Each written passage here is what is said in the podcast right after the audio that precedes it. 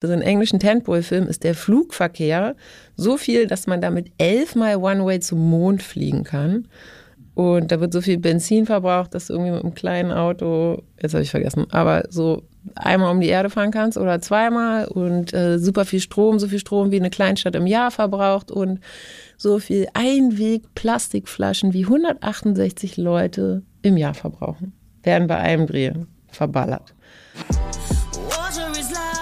Aktivismus, Ehrenamt, soziales Engagement. Was versteckt sich eigentlich dahinter? Und wer engagiert sich hier eigentlich für was? Willkommen bei Viva la Social, dem Podcast von Viva Con Agua.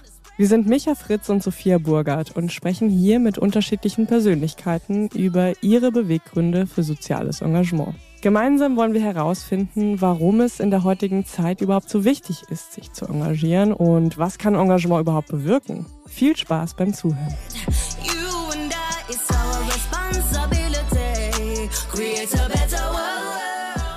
Willkommen zu Gast bei Viva la Social. Ich freue mich sehr, dass du heute da bist, Feline Rogan. Schön, dass du da bist. Danke, dass ich da sein darf. Wie geht's dir? Gut. Ja? Ja. Was hat der Tag bisher so gebracht? Ähm, ich bin vom Land gekommen. Ich bin mit dem 7000er Bus gefahren, mit dem Fahrrad, mit dem Metronom. Lustige Umstände in der Deutschen Bahn. Wir konnten nicht am Bahnsteig halten, sondern davor, äh, wie es halt so ist. Aber es regnet nicht. Das stimmt. Wurdet ihr dann evakuiert am Bahnsteig bevor? Weil dann kannst du ja nicht normal aussteigen. Mir ist es mal passiert. Ja, mir ist es auch schon mal passiert. Nee, diesmal hatte irgendjemand einen Knopf gedrückt, die, o die Oberleitung funktionierte nicht mehr. Aha. Nach mehreren anderen Sachen. Und dann standen wir so, der vordere Teil stand schon im Bahnhof, der hintere noch nicht. Und dann konnten alle Durch nach einer Weile vorne aussteigen. Aha. In den ersten zwei Waggons. Ist, glaube ich, gerade auch generell ziemlich viel los an den Bahnhöfen. So? Ja. Deutschland-Ticket ist einiges äh, am Start. So, wir starten hier immer mit der Vorstellung der Gästin. Das mache ich jetzt auch. Feline, du bist Schauspielerin. Die einigen werden dich vielleicht kennen durch Fatih Akin Soul Kitchen oder auch durch äh, Jerks. Das haben sicherlich alle gesehen, die hier zuhören. Wenn nicht, würde ich, also, es wäre schon starkes Ding. Du hast vorher mal auch als Model gearbeitet, wie ich jetzt herausgefunden habe. und ähm, du engagierst dich seit einigen Jahren ähm, für das Thema grüneres Drehen in der Filmbranche. Darüber werden wir heute auch sicherlich äh, drüber sprechen. Und zunächst einmal würde mich interessieren für den Start, weil es ja hier bei Viva la Social viel um das Thema soziales Engagement geht und wir verstehen möchten, warum Menschen sich engagieren. Du dich daran erinnern kannst, was so der erste Moment war in deinem Leben, wo du für dich erkannt hast, jetzt wäre es auch mal Zeit, aktiv zu werden und mich für eine Sache einzusetzen. Der erste Moment, also der wirklich erste, erste, weiß ich nicht, aber ich glaube, ich habe schon immer ein starkes äh, Gerechtigkeits- bzw. Ungerechtigkeitsempfinden und kann Ungerechtigkeit sehr schwer aushalten, wenn ich sie mitkriege. Also ich weiß, dass ich als Kind schon ab und zu mal so kleine Sachen rettet die Wale und sowas gestartet habe. Aber eher so mit selbstgemeinten Schildern und Unterschriften sammeln. Und jetzt das. Ähm das machen die immer noch. Also die selbstgemalten Schilder gehen auf dich zurück. Aha. Ja, das war meine Idee, ja. genau.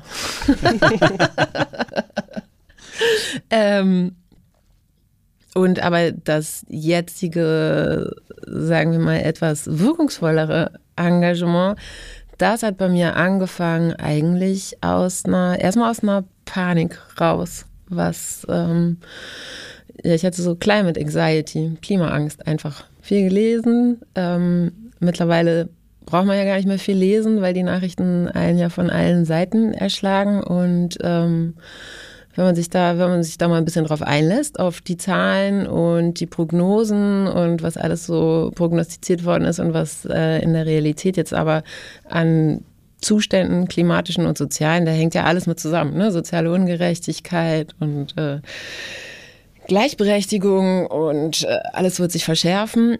Naja, ich habe eine kleine Tochter außerdem noch und da hat mich so vor zwei, drei Jahren, hm, hat es mich richtig gerissen. Und ich hatte einfach Panik und Atemprobleme und wusste nicht, was ich machen soll. Wow.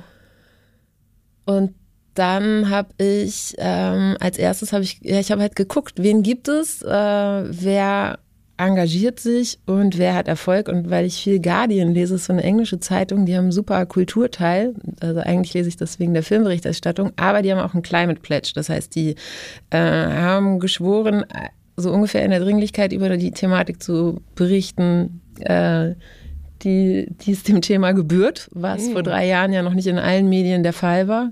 Da habe ich erstens die Panik her, aber andererseits war damals in London Extinction Rebellion schon ziemlich aktiv und die haben da zehn Tage lang die Londoner Innenstadt blockiert mit so friedlichem, gewaltfreien, auch äh, lustigen Protest und haben es geschafft, dass die Regierung danach ähm, den Klimanotstand ausgerufen hat.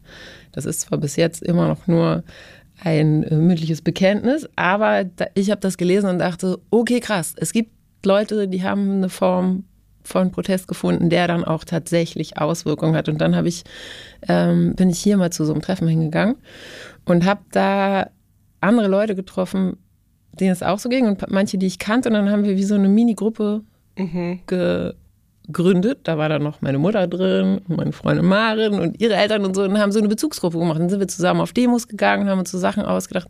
Das hat schon total geholfen, erstens zu sehen, es geht anderen Leuten genauso. Ich kann mit denen darüber reden und es gibt schon Strukturen und Protestforschung und so Leute, die einfach wissen, wie man sich organisieren kann und wie man versuchen kann zu hebeln.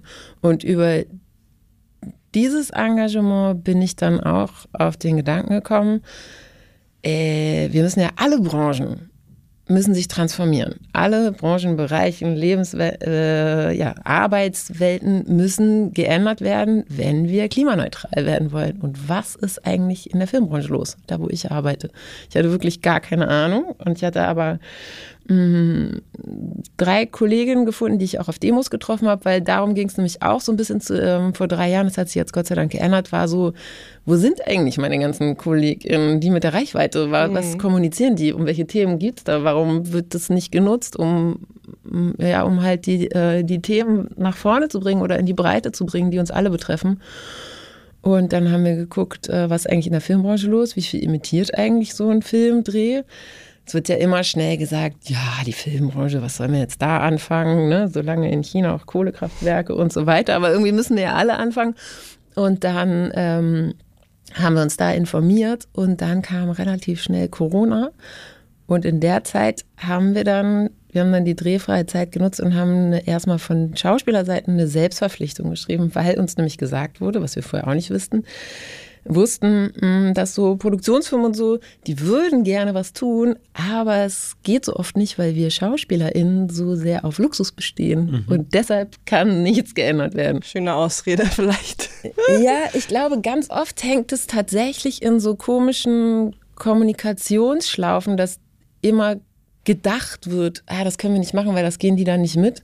Aber es wird gar nicht direkt drüber geredet. Und deshalb haben wir gesagt, na gut, dann schreiben wir jetzt erstmal alles auf wozu wir auf jeden Fall bereit sind. Kannst du da mal uns so ein bisschen mitnehmen? Also ich war zum Beispiel noch nie an einem Filmset. Micha, du warst bestimmt schon bei einem Film mitwirkend. Ich weiß es nicht. Aber was sind denn so die krassesten Umweltsünder so? Ich meine, es sind natürlich auch Unterschiede von Produktion zu Produktion, aber.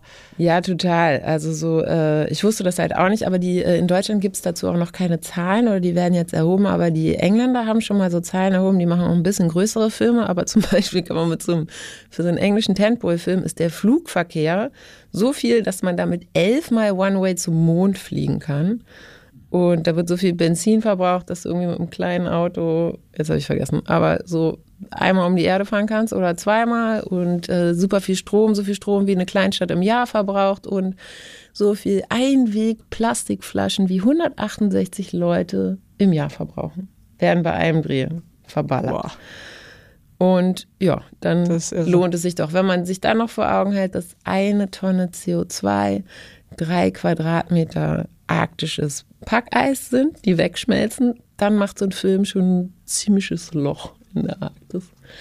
Ähm, und als Schauspieler hat man natürlich nicht alle Bereiche im Griff, aber zum Beispiel die Anreise. Ich kann auf jeden Fall sagen, ich muss nicht von Berlin nach Köln fliegen, sondern ich nehme gerne den Zug. Das macht ganz schön viel. Dann, äh, was ich vorher auch nicht wusste, sind zum Beispiel Hotels, die keine Öko-Zertifizierung haben, ganz schöner Faktor. Weil die keinen Ökostrom haben, weil da jeden Tag Tausende von Handtüchern, Bettwäschen und sowas gewaschen werden. Also wenn du in einem Apartment pennst, dann ist das sehr viel besser für die, äh, für die Umwelt. Und dann gibt es so, Filme sind ja super viele unterschiedliche Bereiche, wo ganz viele Leute drin arbeiten. Also das Wichtigste ist eigentlich immer Ökostrom.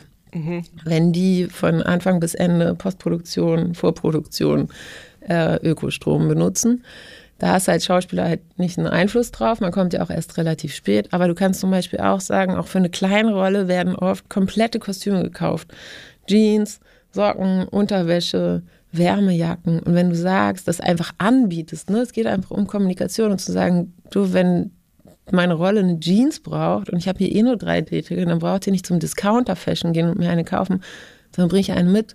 Die passt mir auch. Könnt ihr ja mal gucken, ob wir die benutzen. Werden die Jeans dann eigentlich, also was passiert nach, mit den Jeans zum Beispiel nach dem Dreh? Könnt ihr die wenigstens mitnehmen und die mm. zu Hause noch tragen oder bleibt das alles am Set? Man kann die abkaufen dann, weil das Problem ist auch, äh, die Produktion kauft diese Klamotten. Das heißt, die gehören nicht den KostümbildnerInnen, weil sonst könnten die die ja wieder benutzen aber es gehört der Produktion, das wird meistens dann in den Keller gesteckt und oder halt irgendwann entsorgt, weil die Sachen natürlich auch super billig gekauft werden.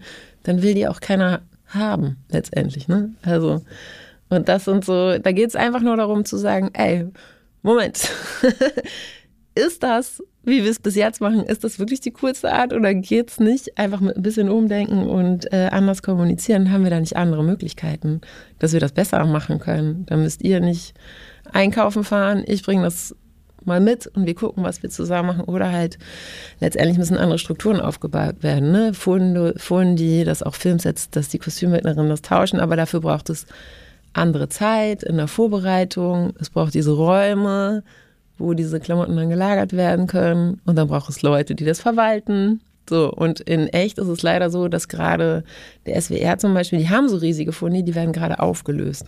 Mhm weil es mhm. die Leute und das Geld nicht gibt. Und dann werden sie wahrscheinlich in ein paar Jahren hoffentlich, aber dummerweise dann wieder aufgebaut. Das okay. ist halt so. Und, und, ihr habt aber dann in der Corona-Zeit oder du hast dann die Initiative gestartet, wo ja mittlerweile, glaube ich, auch bis zu 100 SchauspielerInnen unterzeichnet haben. Ja, über dafür, 600. Sind, oh, sogar über schon. 600, wow. Genau, wir haben dann äh, eine Selbstverpflichtung geschrieben, weil das halt äh, in unserer weil das Einzige war, was in unserer Möglichkeit ist. Äh, und haben dann aber haben überlegt, machen wir das jetzt nur in den Bereichen, die uns Schauspielerinnen auch betreffen. Dann ist Team, äh, Film, Filme machen aber so eine Teamarbeit, dass wir uns einfach auch gewünscht haben. Wir haben nur mit dem Lichtverband gesprochen und haben gefragt, Leute, was ist bei euch los? Und die so, wir haben ehrlich gesagt dasselbe Problem, was ihr mit dem Luxus habt, weil alle sagen immer, beim Catering zum Beispiel kann es kein vegetarisches Catering geben, weil wir ja so dringend dreimal am Tag Fleisch essen müssen. Stimmt aber auch nicht mehr. Auch die Hälfte der Technikfraktion ist schon vegetarisch, vegan und wenn, dann haben die auch keine Lust, äh, Discounterfleisch aus mhm. Massentierhaltung zu essen. So, und so schweben so komische, so graue Halbwahrheiten überall rum. Und dann haben wir uns mit denen allen unterhalten und ähm, das Gute ist ja auch, dass voll oft die Leute aus den Gewerken sich schon voll viel Gedanken darüber gemacht haben, wie könnte ich meine Arbeit besser machen oder effizienter oder was ist eigentlich Quatsch. Und das haben wir alles in diese Selbstverpflichtung äh, reingeschrieben. Und dann, das ist ja auch nicht nur für Schauspieler, sondern insgesamt für Filmschaffende, da haben die jetzt alle unterschrieben. Ja, das war der erste Schritt. Und dann wurden wir eingeladen, mit ähm, das neue Filmförderungsgesetz zu verhandeln weil äh, Claudia Roth ja jetzt Kulturstaatsministerin geworden ist und äh, die Filmbranche hatte das schon. Auch die großen Produktionsfirmen und Sender, die wissen ja alle, dass das die Zukunft ist, nachhaltig wirtschaften. Und jetzt ist halt noch der Moment, auch in allen Bereichen, wo man das selber mitbestimmen kann oder mit äh, erzählen kann, wie wäre dann die beste Form der Transformation, weil natürlich wissen die Leute aus der Branche eigentlich besser, wie es geht. Ähm, und dann haben die uns eingeladen in die Verhandlung. Ähm, und das war sehr anstrengend. Wie lange gingen die Verhandlungen so? Ähm, ja, oh, wow. per Zoom. Und dann einmal haben wir das, erstmal haben wir das gemacht, äh, haben so ökologische Mindeststandards entwickelt. Da war noch ähm, die CDU-Regierung, Monika Grütters, dran und die hat das wegen Corona gekippt, hat das nicht mit aufgenommen. Und da, deshalb war das auch sozusagen, haben wir ein Label entwickelt und eine freiwillige Selbstverpflichtung, die die Produktionsfirmen und Sender gemacht haben und die Filmförderung. Und jetzt hat äh, das äh, BKM unter Claudia Roth gesagt, okay, wir nehmen das mit auf und dann musste nochmal nachverhandelt werden, weil wenn es gesetzt wird, möchten halt alle dann nochmal an den Rädchen drehen. Ja, das war äh, krass, intensiv. Ich habe jetzt auf jeden Fall auch nochmal einen anderen Einblick in Politik gekriegt, wie so Kompromisse gemacht werden, wie sehr um einzelne Wörter gefeitet wird und wie sehr es damit, was da alles dranhängt. Und dass man dann auch zufrieden ist, wenn man so einen Kompromiss geschafft hat und von außen denken die Leute so, hä, was ist denn das für eine Scheißlösung? Und denkt so, oh, wir haben so hart darum gekämpft, ne? Also so, das ist, äh, da hat sich bei mir auf jeden Fall was getan. Aber ja, erstmal dann ein super Erfolg, würde ich sagen. Also ja. du, die da ja auch jetzt so viel Zeit reingesteckt hat und mit in die Verhandlungen reingegangen ist. Äh, mega, hätten wir auch nicht gedacht. Genau, wir haben wir haben uns eigentlich erst vor drei Jahren gegründet und jetzt haben wir ein Gesetz mitgeschrieben. Und jetzt müssen alle, die Filmförderungsgeld vom Bundeskulturministerium haben wollen, müssen sich an ökologische Standards halten. Ich glaube, ohne wird es ehrlich gesagt gar nicht mehr gehen, wie du schon gesagt hast. Also ich glaube, in jeder Branche wird sich das jetzt nach und nach so etablieren müssen. Ja, hoffentlich schnell. Also Micha hat da noch mal bessere Einblicke, wie es bei Unternehmen, glaube ich, aussieht. Äh, ja, die äh, ganzen, die an der Börse sind, haben ja jetzt auch die Auflagen bekommen, wobei da auch noch viel gefalscht wird und ich glaube, es ist immer ne, der erste Step so erst noch. Du bist noch sehr oft im, im Greenwashing oder es ist noch nicht wirklich bis zu einer kompletten Durchdringung. Das geht auch nicht so schnell. Aber ich habe zwei, drei Fragen. Also erstmal Respekt, weil ich finde es krass von der Selbstwirksamkeit oder von der Wirksamkeit in so kurzer Zeit das zu erreichen. Manche mhm. arbeiten dafür ihr ganzes Leben, um mal ein Gesetz reinzubringen. So. Ähm, und du hast es mit deinem Team und äh, allen Mitstreiterinnen sehr schnell geschafft. Ja, das war ein bisschen Glück, ne? Auch also der Zeitpunkt. Ich Klar. kann euch nur sagen, Leute, wo ihr zuhört, der jetzt ist ein richtig guter Zeitpunkt, solche Sachen anzuschieben. Mhm. Nein, weil die Veränderung kommt eh und geht da rein und dann kann man es nämlich mitbestimmen, versuchen, dass es halt kein Greenwashing mhm. wird. Und ja, wie du sagst, es ist auf jeden Fall, es kommt nicht das Optimum bei raus, aber es sind die ersten Schritte in die richtige Richtung und das muss dann weiter angezogen werden im Laufe. Ich habe äh, tausend Fragen, aber zwei zuerst, die mich wirklich interessieren würden. Einmal, glaubst du, es wäre auch passiert, wenn du nicht Mama geworden wärst, diese Anxiety? Oder kommt die natürlich auch mit dieser Mutterrolle und der Zukunft und, und sich so um so ein kleines, süßes Wesen noch? Also ich glaube, das äh, potenziert das auf jeden Fall stark, aber ich habe auch Freund, Freunde und Freundinnen, die keine Kinder haben und denen mhm. das auch so geht. Mhm. Ähm, bei mir hat es erstmal was damit zu tun, aber halt auch nicht direkt. Also es ist jetzt nicht so, dass ab Geburt oder erstem Jahr, dass man es denkt. Aber Kinder haben macht halt irgendwie oder hat für mich Zukunft so greifbar gemacht, dass ich plötzlich gemerkt habe, oh, mein Opa ist 99, meine Tochter ist, also wie jetzt ist sie sechs, da war sie so, und plötzlich siehst du, merkst du so, oh, Ende des Jahrhunderts, da lebt die noch. Da ist die nach den Prognosen, da ist die nicht alt. Also es gibt sozusagen dann zu sehen, dass so eine Zeitspanne einfach zwei Menschen, die mir so nahe sind wie meine Opa und meine Tochter, was das für eine riesen Zeitspanne umfasst von der Welt, wo, wo wir hier sind, wo wir die Auswirkungen erleben und so. Und äh, ja, das hat es für mich auf jeden Fall stark potenziert, aber muss nicht. Geht auch, geht auch ohne Kinder. War das bei dir so, Micha? Ich habe keine Anxiety. Also überhaupt du hast fast, keine Ängste generell. Nee, hm. fast relativ angstfreies Leben, ehrlicherweise. Natürlich mache ich mir aber schon ein bisschen mehr Gedanken, seit ich Papa bin, aber auch nicht so viel mehr. Ich aber weißt schon was? sehr Gedankenleer durch die Anxiety Welt. ist äh, weggegangen durch das Aktivwerden. Ja, das ja, wollte total. ich nämlich fragen, das war nämlich meine zweite Frage, weil ich es mir fast gedacht habe weil du dann ja auch in der äh, Erzählung gar nicht mehr über Anxiety, dann war die weg, so, von der Erzähl also wie ja. du es erzählt hast, dann hat die gar keine Rolle mehr gespielt. Und das wäre nämlich meine Frage auch, ob du noch begleitend irgendwas, Therapie, Coaching oder irgendwas gemacht hast oder einfach nur durch den Aktivismus und dadurch auch die Wirksamkeit, weil ich glaube, das hängt ja auch sehr stark miteinander. Man sieht, man kann was machen, man kommt ins Tun, man ist nicht dieses zu Hause auf der Couch und uh, die ganze Welt und so. Ohnmächtig, halt den Umständen genau. ausgeliefert. Nee, meine Anxiety ist wirklich weg. Also in dem Ausmaß. Ne? Ich mache mir manchmal noch, ich merke noch, wenn ich manchmal Artikel lese oder so, dass ich so ein, so ein gleiches, mhm. flaues Gefühl kriege, aber es lähmt mich überhaupt nicht mehr. Und äh, auch der Austausch mit durch meinen Aktivismus bin ich halt mit so vielen Leuten in Kontakt gekommen, die auch Sachen machen und anschieben und so und zu merken, ey, es gibt so viele, die so gute Sachen machen und äh, es ist so viel in Bewegung. Das hat, das hat sehr viel rausgenommen. Vielleicht hast du deshalb auch keine Anxiety, weil du ja schon so lange mit Viva Con Aqua aktiv bist und dann, also bevor das einschlagen konnte, sozusagen, warst du ja schon am Rotieren. Am Moven, ja. Shaken. Also ich habe da auch eine, und das ist jetzt ganz dünnes Eis und ich habe die warmsten äh, äh, Turbo-Heizsocken äh, an, die es auf der Welt gibt, ja. Äh, aber ich glaube auch, dass ich deswegen auch noch nicht in so einen Burnout abgerutscht bin mhm. oder so, ne, in diese jobbedingte Depression und wirklich ganz dünnes Eis, aber weil ich arbeite ja schon sehr massiv viel seit Jahren, Dauerbelastung, Social Media, bla bla bla und so weiter. Und ähm, aber ich habe halt, äh, ich weiß, wofür ich es mache und ich habe eine hohe Wirksamkeit. Ja. So und sehe, dass Dinge passieren und äh, werde immer wieder motiviert über andere Menschen, die sich engagieren oder Sachen, die aufgehen oder Flashs und so weiter. Und habe manchmal das Gefühl, dass deswegen das nicht kommt. Und hätte ich diese Sinnhaftigkeit nicht, glaube ich, würde es mir halt sofort morgen den Stecker ziehen.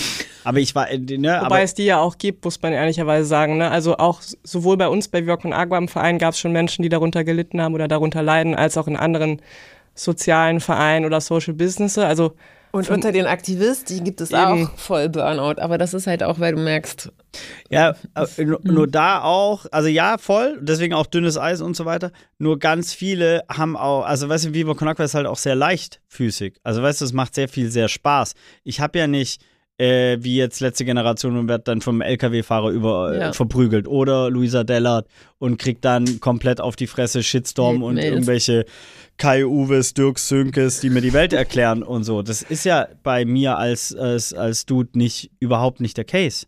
So, das heißt, diese ganzen Schattenseiten, die wirken, das muss man vielleicht dazu sagen, die, die, die greifen meine innere Seele ja auch nicht an. Keiner hatet Viva Con Agua, ne? Es gibt schon da so ein paar beim ZDF. Ach, da wollen wir doch gar nicht mehr drüber reden. Ach klar, Scherz. Aber ich finde, das finde ich auch, das ist, äh, das wird oft gedacht oder ich kriege das auch immer auf Social Media gespiegelt, so, alle Themen, mit denen du dich auseinandersetzt, sind zu ernst und äh, es geht nur um das Wichtige und so, aber es ist so oft auch so lustig und es ist so gut, weißt du? Also man macht so gute Sachen die, äh, die Spaß bringen. Und auch, wir waren ja auch in Lützerath, das war halt scheiße kalt und nass und alles, aber es war ja auch voll Adrenalin. voll Adrenalin und äh, ja, und auch eine andere Form von Selbstwirksamkeit und äh, Aufregung und coole Leute kennenlernen und so. Und es ist ja auch lustig, wir haben auch getanzt und so. Also, es, weißt, es ist alles gar nicht so todernst und ich finde auch, dass man voll, dass es eine totale Berechtigung gibt, sich eine gute Zeit zu machen, während man für die für gute Sachen einsteht.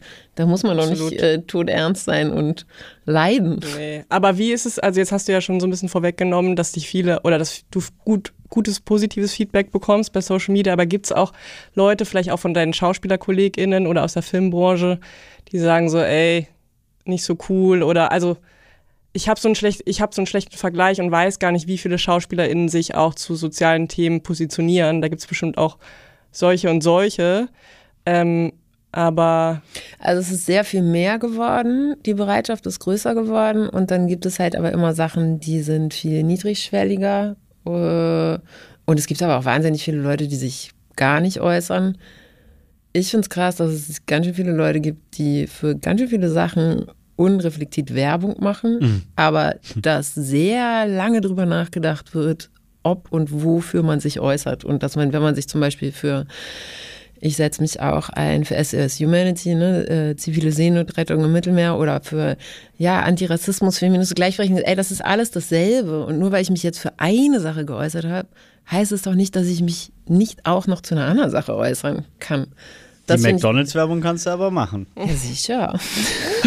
Wenn sie gut zahlen. Ja, ja Werbung ist, äh, ich finde Werbung super schwierig, aber äh, jeder macht das so, wie er meint. Aber es kostet nichts zu sagen, dass man dagegen ist, dass Leute im Mittelmeer ertrinken. Nee. Oder dass man sich wünscht, dass wir alle hier eine gute Zukunft haben auf diesem Planeten. Weißt du, das ist, da muss man eigentlich mm, aus meiner Sichtweise nicht so lange drüber nachdenken. Vor allen Dingen gerade die Leute mit Reichweite, ne? Also ich meine, ich bin so eine Pups, also ich bin keine Influencerin. Ich habe, es ist so scheißegal eigentlich, was ja. ich dazu schreibe oder poste. An alle Hörerinnen, ich würde das gerne ändern. Folgt doch ja. mal Sobinski auf Insta. Nein, aber jetzt ernsthaft, es gibt ja viele Menschen, die wirklich eine massiv große Reichweite haben Und ich frage mich immer wieder, was dagegen spricht. Also wie du schon gesagt hast, was ist das Problem, sich zu diesen Themen zu äußern? Naja, man, also äh, es interessiert halt nicht so viele, ne? Also du, du wirst, kriegst dadurch nicht noch mehr Reichweite und man kriegt auch Anfeindung, ein bisschen, oder also Anfeindung, aber oder wird als peinlich dargestellt. Und es gab ja damals, ich fand das ein ganz guter äh, Case, als ähm, ich glaube Chemnitz, äh, wir sind mehr war das große Solidaritätskonzert und so weiter. Und da gab es in der, in der kompletten Musikbranche den Diskurs darüber, wer sich äußert und wer sich nicht äußert. Und äh, zum Beispiel mit meinem Namen, ich heiße ja Fritz, kann man ein leichtes Wortspiel machen. Fisch aus Fritz fischt frische Fische und so. Also jetzt kann man sich den Namen äh, so an einer sehr bekannten Musikerin denken. Und ähm, die hat sich zum Beispiel noch nie geäußert. Und es ist relativ klar, dass wenn du natürlich äh, in, wie es zurzeit ist, 25% AfD wahrscheinlich oder 20% Sympathisanten hast, dann hast du die in deiner Zielgruppe, wenn du die Masse ansprichst. Also wenn wir jetzt wirklich, wir reden von Volksmusik, wir reden von der kompletten Masse so und das ist natürlich bei Schauspielerinnen ähnlich. Wenn du jetzt die Top-Leute so ein Tatortkommissar von Münster, ja, als Beispiel, der, den kennt ganz Deutschland. Ja. So, und der, der hat natürlich Fans in allen Lagern. Auf jeden Fall. CDU, CSU, safe. AfD, safe. So, ähm, trotz St. Pauli-T-Shirt ähm, wahrscheinlich. Das heißt, äh, lange Rede, kurzer Sinn, machst du dich da halt dann angreifbar auf so einer Ebene. So, und, äh, und in dem Moment verkaufst du dann halt vielleicht ein paar Tickets weniger. Ist jetzt so, also was die Theorie Vielleicht, ne? Aber es ist halt einfach hypothetisch. Vielleicht auch nicht. Vielleicht denken die Leute dann mal anders drüber nach, wenn die denken, mein Lieblingsfischer ist Fritze, Fisch, Fisch, Fische. Fische. Äh, findet das, also, und du kannst, es gibt ja auch eine ganz große Bandbreite, wie du dich äußerst. Ne? Ja. Also, was du dazu sagst und wie sehr, du musst dich ja nicht äh, ausgrenzend äußern und sagen, alle, die das nicht unterstützen, sind. Also, absolut, Trottel. nicht mich falsch verstehen. Ich propagiere ja, ja nicht das Nicht-Äußern. Ich, äh, ich versuche ja nur, zu zeigen, wie dann diese Business-Entscheidung im Hintergrund passiert. Weil es ist keine moralische Entscheidung. Es ist keine soziale Entscheidung oder eine kulturelle. Es ist eine Business-Entscheidung, hm. die dann getroffen wird sozusagen, wie die Persona in der Öffentlichkeit, wie das Marketing und so weiter passiert. Und diese Entscheidung passiert ja nicht mal wahrscheinlich von dieser einen Person alleine, sondern dann hängt Management und whatever, mehrere Ebenen rein. Und bei dieser Größe schon, bei den SchauspielerInnen glaube ich nicht. Nee, das, da ist es selbst. Das wollte ich dich mhm. auch fragen, Felina. Also ihr kennt euch ja glaube ich auch durch Lutzerat. War es bei dir so oder wurdest du dann im Nachhinein auch von Management oder ich weiß nicht, auf dem Casting oder wo auch immer, von wem auch immer darauf angesprochen oder hat dir irgendjemand das Gefühl gegeben, so ey, lass das mal lieber bleiben in Zukunft, das könnte negative Folgen haben? Nee, also das ist eher mit dem, mit dem grünen Drehen. Aber ich glaube, das passiert, wenn dann hinterm Rücken, dass die sagen, oh nö, Anstrengend? Kein, ja, ja, anstrengend, aber warum anstrengend? Anstrengend, weil Nachhaltigkeit manchmal anstrengend ist. Ach so, ja, das ist beim grünen Drehen. Ja, das genau. ist natürlich. Ja, ja. Ähm, Nicht bei Lützerath, sondern beim grünen Genau, Drehen. Lützerath hat eigentlich von denen keiner was gesagt. Weiß ich auch nicht, wer, wer das mitgekriegt hat. Meine, meine Agentin würde mich da auch nicht von abhalten. Ich weiß nicht, kann sie auch nicht. Ja, ja. Aber äh, nee, nee, die findet das gut, dass ich mich engagiere.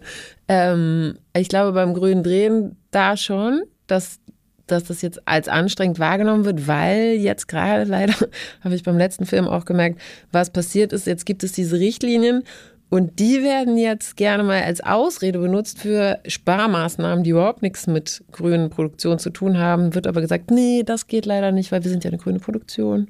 Das können wir nicht bieten. Das müsst ihr alles selber mitbringen. Äh, als Beispiel, kannst du ein Beispiel nennen? Äh, ja, es wurde zum, zum Beispiel gesagt, ähm, ich habe äh, an der polnischen Grenze gedreht und bin dann mit Zug und sowas hingefahren, konnte aber am Wochenende an einem Sonntag erst um 11 Uhr abends anreisen, musste aber Montag drehen und dann wurde gesagt, äh, die Fahrer arbeiten Sonntagnacht nicht mehr, aber wir können kein Taxi zum Hotel bezahlen, da, weil wir sind ja eine grüne Produktion.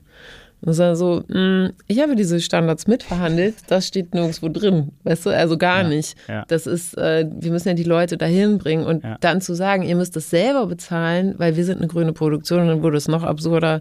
Die hatten keine, ähm, kein Mehrweggeschirr beim Catering und haben gesagt, nee, wir sind eine grüne Produktion, deshalb müsst ihr eure Recap-Becher selber mitbringen und wenn ihr keine habt, gibt es Papierbecher und wir trennen den Müll nicht. So, Äh, ja, okay.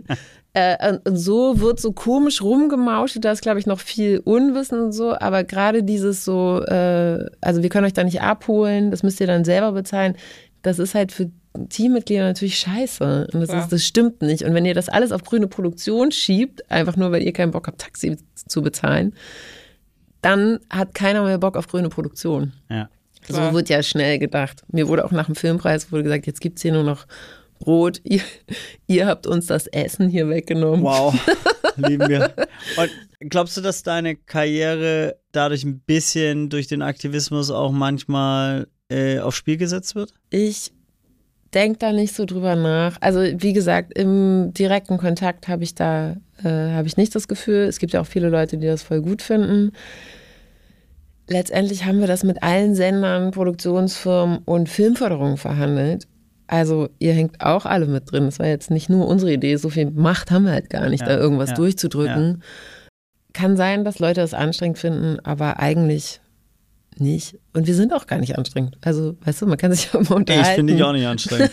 ich glaube, das ist ja wirklich auch oft dieses grundlegende Missverständnis von Leute engagieren sich und sind aktivistisch also unterwegs und dann heißt es so, boah, nerv mich nicht, super anstrengend. Ich will einfach nur meinen Luxus und meinen Komfort weiterleben, so wie ich es immer gekannt habe und ja, ich glaube, das geht schnell in so eine Ecke, in so ein, man fühlt sich angegriffen. Das habe ich jetzt manchmal auch mit so, äh, in so Intergenerationsgesprächen, äh, dass wenn man jetzt einfordert, sozusagen, dass Sachen sich ändern müssen, damit wir die Klimaziele einhalten, dann kann das ja so wahrgenommen werden wie so ein impliziter Vorwurf, weil ihr jahrelang alles falsch gemacht mhm. habt. Und dann mhm. wird so, wie gesagt, ihr habt es falsch gemacht. Das kann man ja beim Drehen auch so sehen.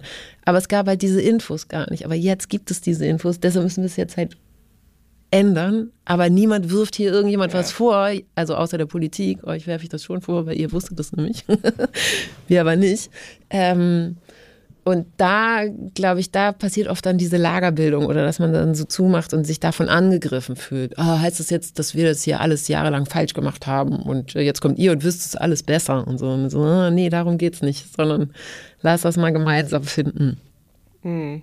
Aber ich glaube generell eigentlich, äh, ich habe heute gelesen, dass das äh, Bewusstsein bei über 90 Prozent ist in der Bevölkerung, die, die sich Sorgen machen wegen dem Klima äh, wegen der Klimakrise, der eskalierenden und weil zu wenig passiert.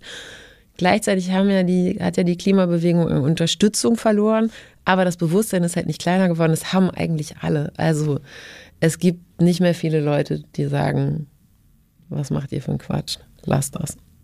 Es ist schon allen klar, dass das irgendwie passieren muss. Ich habe manchmal das Gefühl, dass, dass es der Klimabewegung auch gut tun würde, noch mehr in die Strukturen reinzugehen.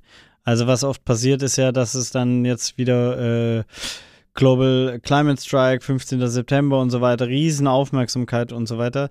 Nur es ganz viel Energie verpufft dann halt auch, weil es nicht in den Strukturen ist. Mhm. Aber es müsste ein Klima, äh, weißt du, so ein Klimawasser geben. Warum gibt es nicht wie Viva Con Agua das gleiche als Klima und gerne ein Konkurrenzprodukt? Weil ich, das wäre für mich kein Konkurrenzprodukt, sondern es wäre das gleiche. Das liebe ich auch an deiner Einstellung. Du kannst nicht äh, antisexistisch sein und dabei ein Rassist. Das geht einfach nicht. Das schließt mhm. sich aus. So, und deswegen, also kann es auch bitte ein Klimawasser geben oder ein Klima. Du meinst äh, ein Wasser, was die verkaufen und was, deren Erlöse was verkauft wird und die Erlöse in die Klimabewegung geht. Ja. Also, also das meine ich mit Struktur und das kann es natürlich in jedem, in jedem Genre geben, ja. Ich meine, selbst ad absurdum äh, ein Klimaauto. Ja, so, das wäre ja so geil. Und es löst sich einfach selber auf. Aber inwiefern so. würde das was ändern, dass sozusagen mehr Menschen bereit sind, irgendwie aufs Auto zu verzichten, nicht mehr für drei Tage nach Malle Na, zu fliegen ich glaub, Urlaub? Es, es gibt Menschen, die zum Beispiel nicht auf die Demo gehen und die könnten aber das Wasser kaufen und damit unterstützen. Mhm. Und es geht halt, und das Wasser ist jetzt nur ein Beispiel für eine Struktur, aber du musst es halt einfach noch mehr in die Strukturen rein, um Wirksamkeit zu generieren, um Geld zu generieren, um Einfluss zu generieren, um an die Entscheiderinnen ranzukommen, um in die Strukturen und das sich zu verfestigen und zu zeigen, dass halt auch äh, selbst mit ökologischen, äh, freundlichen Produkten du einen Benefit kreieren kannst oder, oder Gewinn kreieren kannst und Gewinn neu definieren etc. Du musst ja auch fast alle Narrative dieser Welt neu definieren, weil die noch so, ja, die sind ja alle komplett ja. veraltet. Was heißt Erfolg? Heißt Erfolg, Leonardo DiCaprio äh, in der Filmbranche wahrscheinlich ja. ja, in vielen Welten, in unserer definitiv nicht mehr weil wir vielleicht denken, dass man äh, auch Menschen über 25 äußerst attraktiv, intellektuell und was weiß ich finden kann. Ja? Also, so. Aber das ist eh mein, äh, mein neues Thema sozusagen, weil ich glaube nämlich, dass die Filmbranche, die hat so eine wahnsinnige Strahlkraft und wir sind alle so beeinflusst von diesen mhm. Geschichten und wir müssen anfangen, Geschichten neu zu erzählen und äh, auch das ist ja das, was du eben auch meintest, wenn man das über so ein Produktding macht das wird ja immer noch alles mit Verzicht äh, immer in Verbindung mhm. gebracht.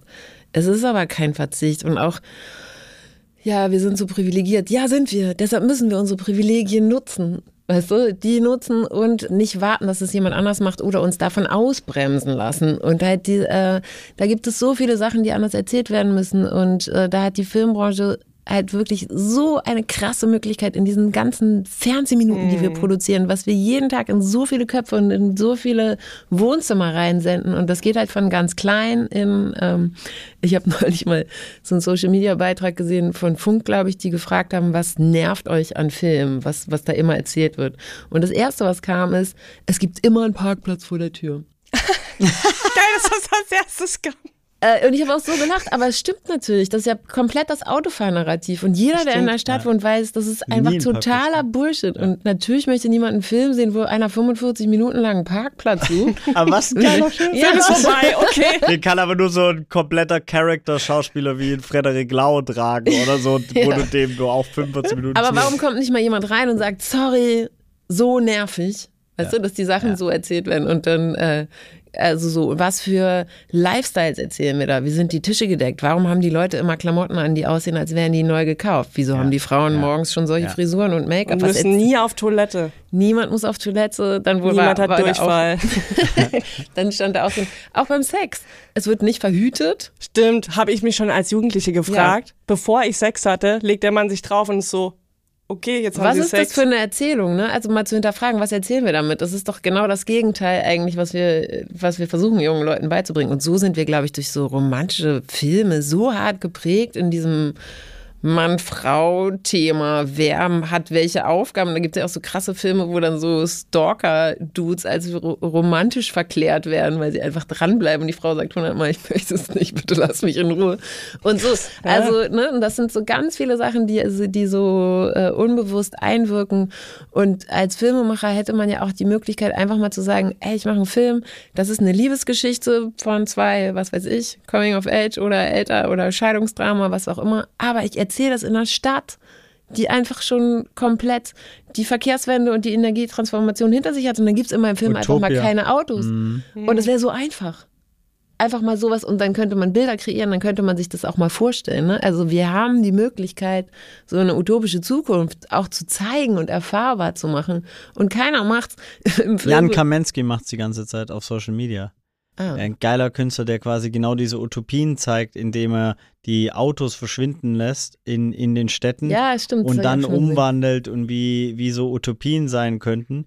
Und ich habe auch die ganze Zeit im Kopf, eigentlich müsstest du ja jeden großen Film, egal was es ist, so, genau so umschreiben. Also, dass du quasi zeigst, das ist die Szene, und dann, wie ist es in Wirklichkeit? Ja. Eigentlich ist es ein mega Format, wo du Snippets mäßig bauen kannst, wo da draußen sich jemand ein komplettes TikTok-Game aufbauen kann. Bin ich mir komplett überzeugt. Du zeigst, sag mal, einen großen Film, äh, äh, 4. Juli, wie heißt der? 4th of July, hier äh, uh. Will Smith. Äh, Independence Day. Independence Day. Ja. Independence Day, da wird genau auf jeden Fall ein Auto sein, weil am Ende ist auch die Amerika-Flagge und alles ist gut und der Hero hat die Welt gerettet.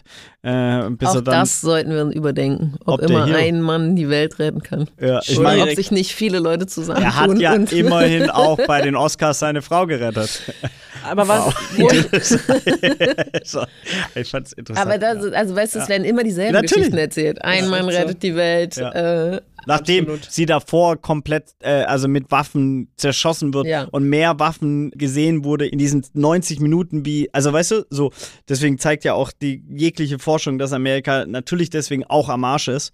Ja, und natürlich, woher kommt das Geld? Follow the money, kann man ja auch mal gucken. Es kommt aus der Autoindustrie, es kommt aus der Ölindustrie, es kommt aus der Waffenindustrie etc. Es passiert ja nicht ohne Grund. Und diese Narrative aber zu challengen und zu sagen, hey, warte mal, das Geld nehmen, muss, musst du ja auch.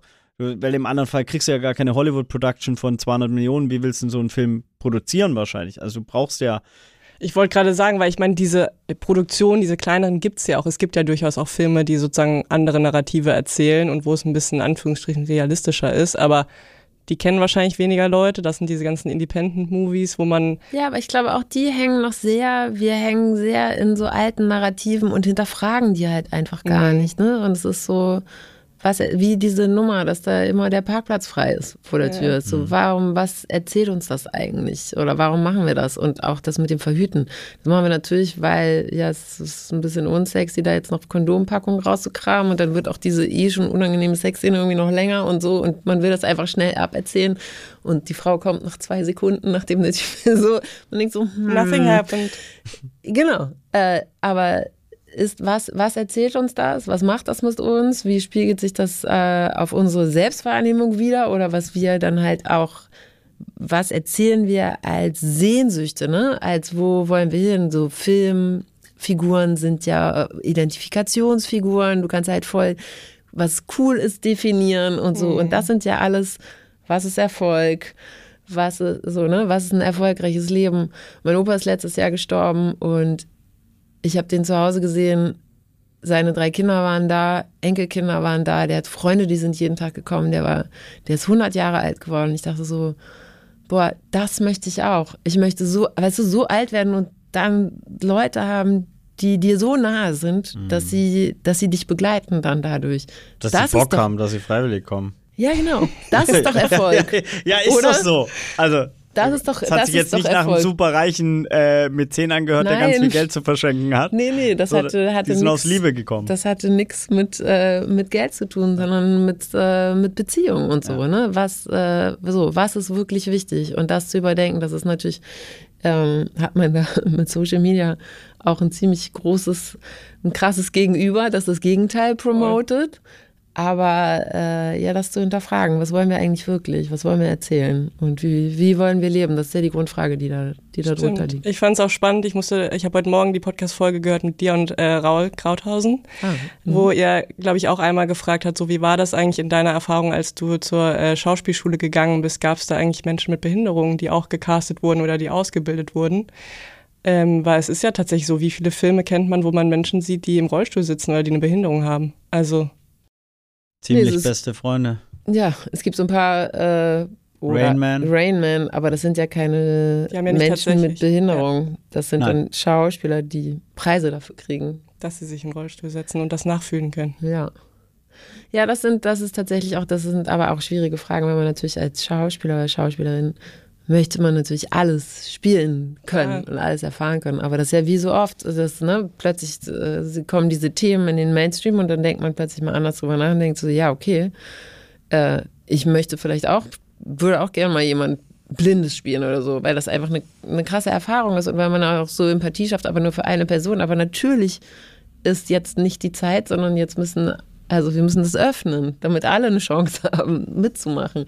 Und dann kann man später, wenn sich das tatsächlich irgendwann mal gesetzt hat und die Strukturen anders sind und Menschen mit Behinderung auch an Schauspielschulen genommen werden oder am Theaterrollen kriegen und in Filmen wirklich, dann können wir wieder sehen, wie wir das anders aufteilen. Aber jetzt erstmal äh, Raum machen für ein bisschen mehr Gerechtigkeit. Fast schon ein schönes Schlusswort, würde ich sagen. Aber ich habe noch, hab noch eine Frage, die stelle ich eigentlich allen Gästinnen. Ja. Ähm, woher kennst du Viva Con Agua und welche Bedeutung hat Wasser für dich? Also Wasser hat eine Riesenbedeutung für mich. Ich habe sehr viel Durst. und also ich weiß nicht, wenn man anfängt, über Wasser nachzudenken, ohne Wasser geht gar nichts. Ne? Und ich finde das auch, okay, jetzt hat es mal zwei Wochen ein bisschen viel geregnet. Das allererste Mal seit Ewigkeiten. Aber wenn es heiß ist, alle wollen ans Wasser, Wasser ist voll der Sehnsuchtort, wir sind aus Wasser, Wasser ist aber auch eine Bedrohung, wenn du an Klimawandel denkst und es zu viel oder zu wenig ist. Ne? Also Wasser hat auch eine krasse Kraft, der wir nicht gewachsen sind, wenn wir da, wenn wir nicht aufpassen. Ähm, aber ja, Wasser trinken ohne geht halt einfach gar nichts. Das ist die Grundlage. Und Viva Con Aqua kenne ich, ich kann es nicht mehr sagen, das ist so Hamburger ge, Gemisch. Du hast letztes Mal gesagt, wir kennen uns von 2008 seit Soul Kitchen. Naja, wir haben die Ausstellung damals für einen Straßenköter für Hinz und Kunst im Café mhm. Fes gemacht und da haben wir Fatih, äh, dich, ähm, und ganz viele andere Hamburger, auch Jan Delay, glaube ich, damals ja. porträtiert, ein Foto gemacht und dann illustriert und im Café Fes verkauft und die Erlöse gingen an hin zur Kunst. Und da haben wir uns das erste Mal getroffen und dann natürlich über Rebelser, Maren und so weiter immer mal wieder und so, aber das war das erste Mal aus meiner Sicht. Das war das und Viva Con Aqua kann ich nicht mehr sagen, kenne ich einfach seit Jahrzehnten gefühlt. Gibt's das Benny kenne ich auch von, ja, irgendein Event, I don't know. Irgendwie hier im, im Gewühl. Wir kennen viele Leute, die sich untereinander kennen. Und engagieren. Und engagieren, stimmt, ja. Sehr schön. Micha, hast du noch eine Frage? Nee. Nee. nee also ich hätte, glaube ich, ne? also es ist lustig, weil es, glaube ich, äh, einige äh, Podcast-Folgen gibt und mit dir auch, wo man noch ganz viel, glaube ich, also über diese Narrative sprechen kann, über die Struktur, wie verkrustet sie ist, wie man sie aufbrechen könnte und so weiter. Das wäre aber Teil 2. können wir ja machen. Können wir ja machen. Ja, ja. können wir machen. Ja. Ich freue mich sehr, dass du hier warst. Vielen lieben Dank. Hab noch einen auch. schönen Tag und äh, genieß die Sonne, solange sie noch da ist. Mach und Micha, dir viel Spaß mit deinen Kindern. Ja. Tschüss. Danke. Tschüss. Vielen lieben Dank fürs Zuhören. Das war die Folge mit Feline Rogan. Und wenn ihr jetzt interessiert seid oder inspiriert seid, euch auch für das Klima einzusetzen, dann kann ich euch den globalen Klimastreik nur wärmstens empfehlen. Der findet nämlich passenderweise am Freitag direkt am 15.09. statt. Hier in Hamburg geht's um 14 Uhr los. Schaut doch mal auf der Seite von dem globalen Klimastreik, ausgerichtet von Fridays for Future nach. Und dann habe ich auch noch eine zweite Event-Empfehlung für euch. Und zwar findet am 23.09. das erste Viva Con Agua Charity Flag Football Game statt. Die einen oder anderen von euch, die schon länger den Podcast hören, die erinnern sich vielleicht sogar noch an die Folge mit Coach Izume, der eine European League of Football aufgebaut hat. Im Gespräch mit Micha haben wir mit ihm darüber gesprochen und jetzt ist es tatsächlich soweit. Und zwar am 23.09. findet das erste Event statt. Mit dabei sind unter anderem Micha Fritz, Imke Salander und auch Johannes Strate. Wenn ihr also in Duisburg seid und Bock auf das Event habt, dann guckt doch mal auf unserer Seite nach. Allerdings findet ihr hier in den Show Notes. Ihr euch jetzt noch ein Ticket kaufen für das Spiel und am Start sein beim ersten Charity Flag Football Game und unterstützt gleichzeitig die Wasserprojekte von Viva Con Agua in Uganda. Wir hören uns hier in zwei Wochen wieder. Bis dahin, macht's ganz gut. Eure Sophia. Ciao, ciao.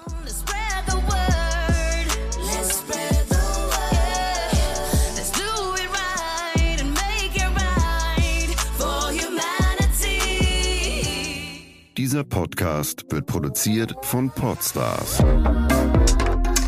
bei OMR.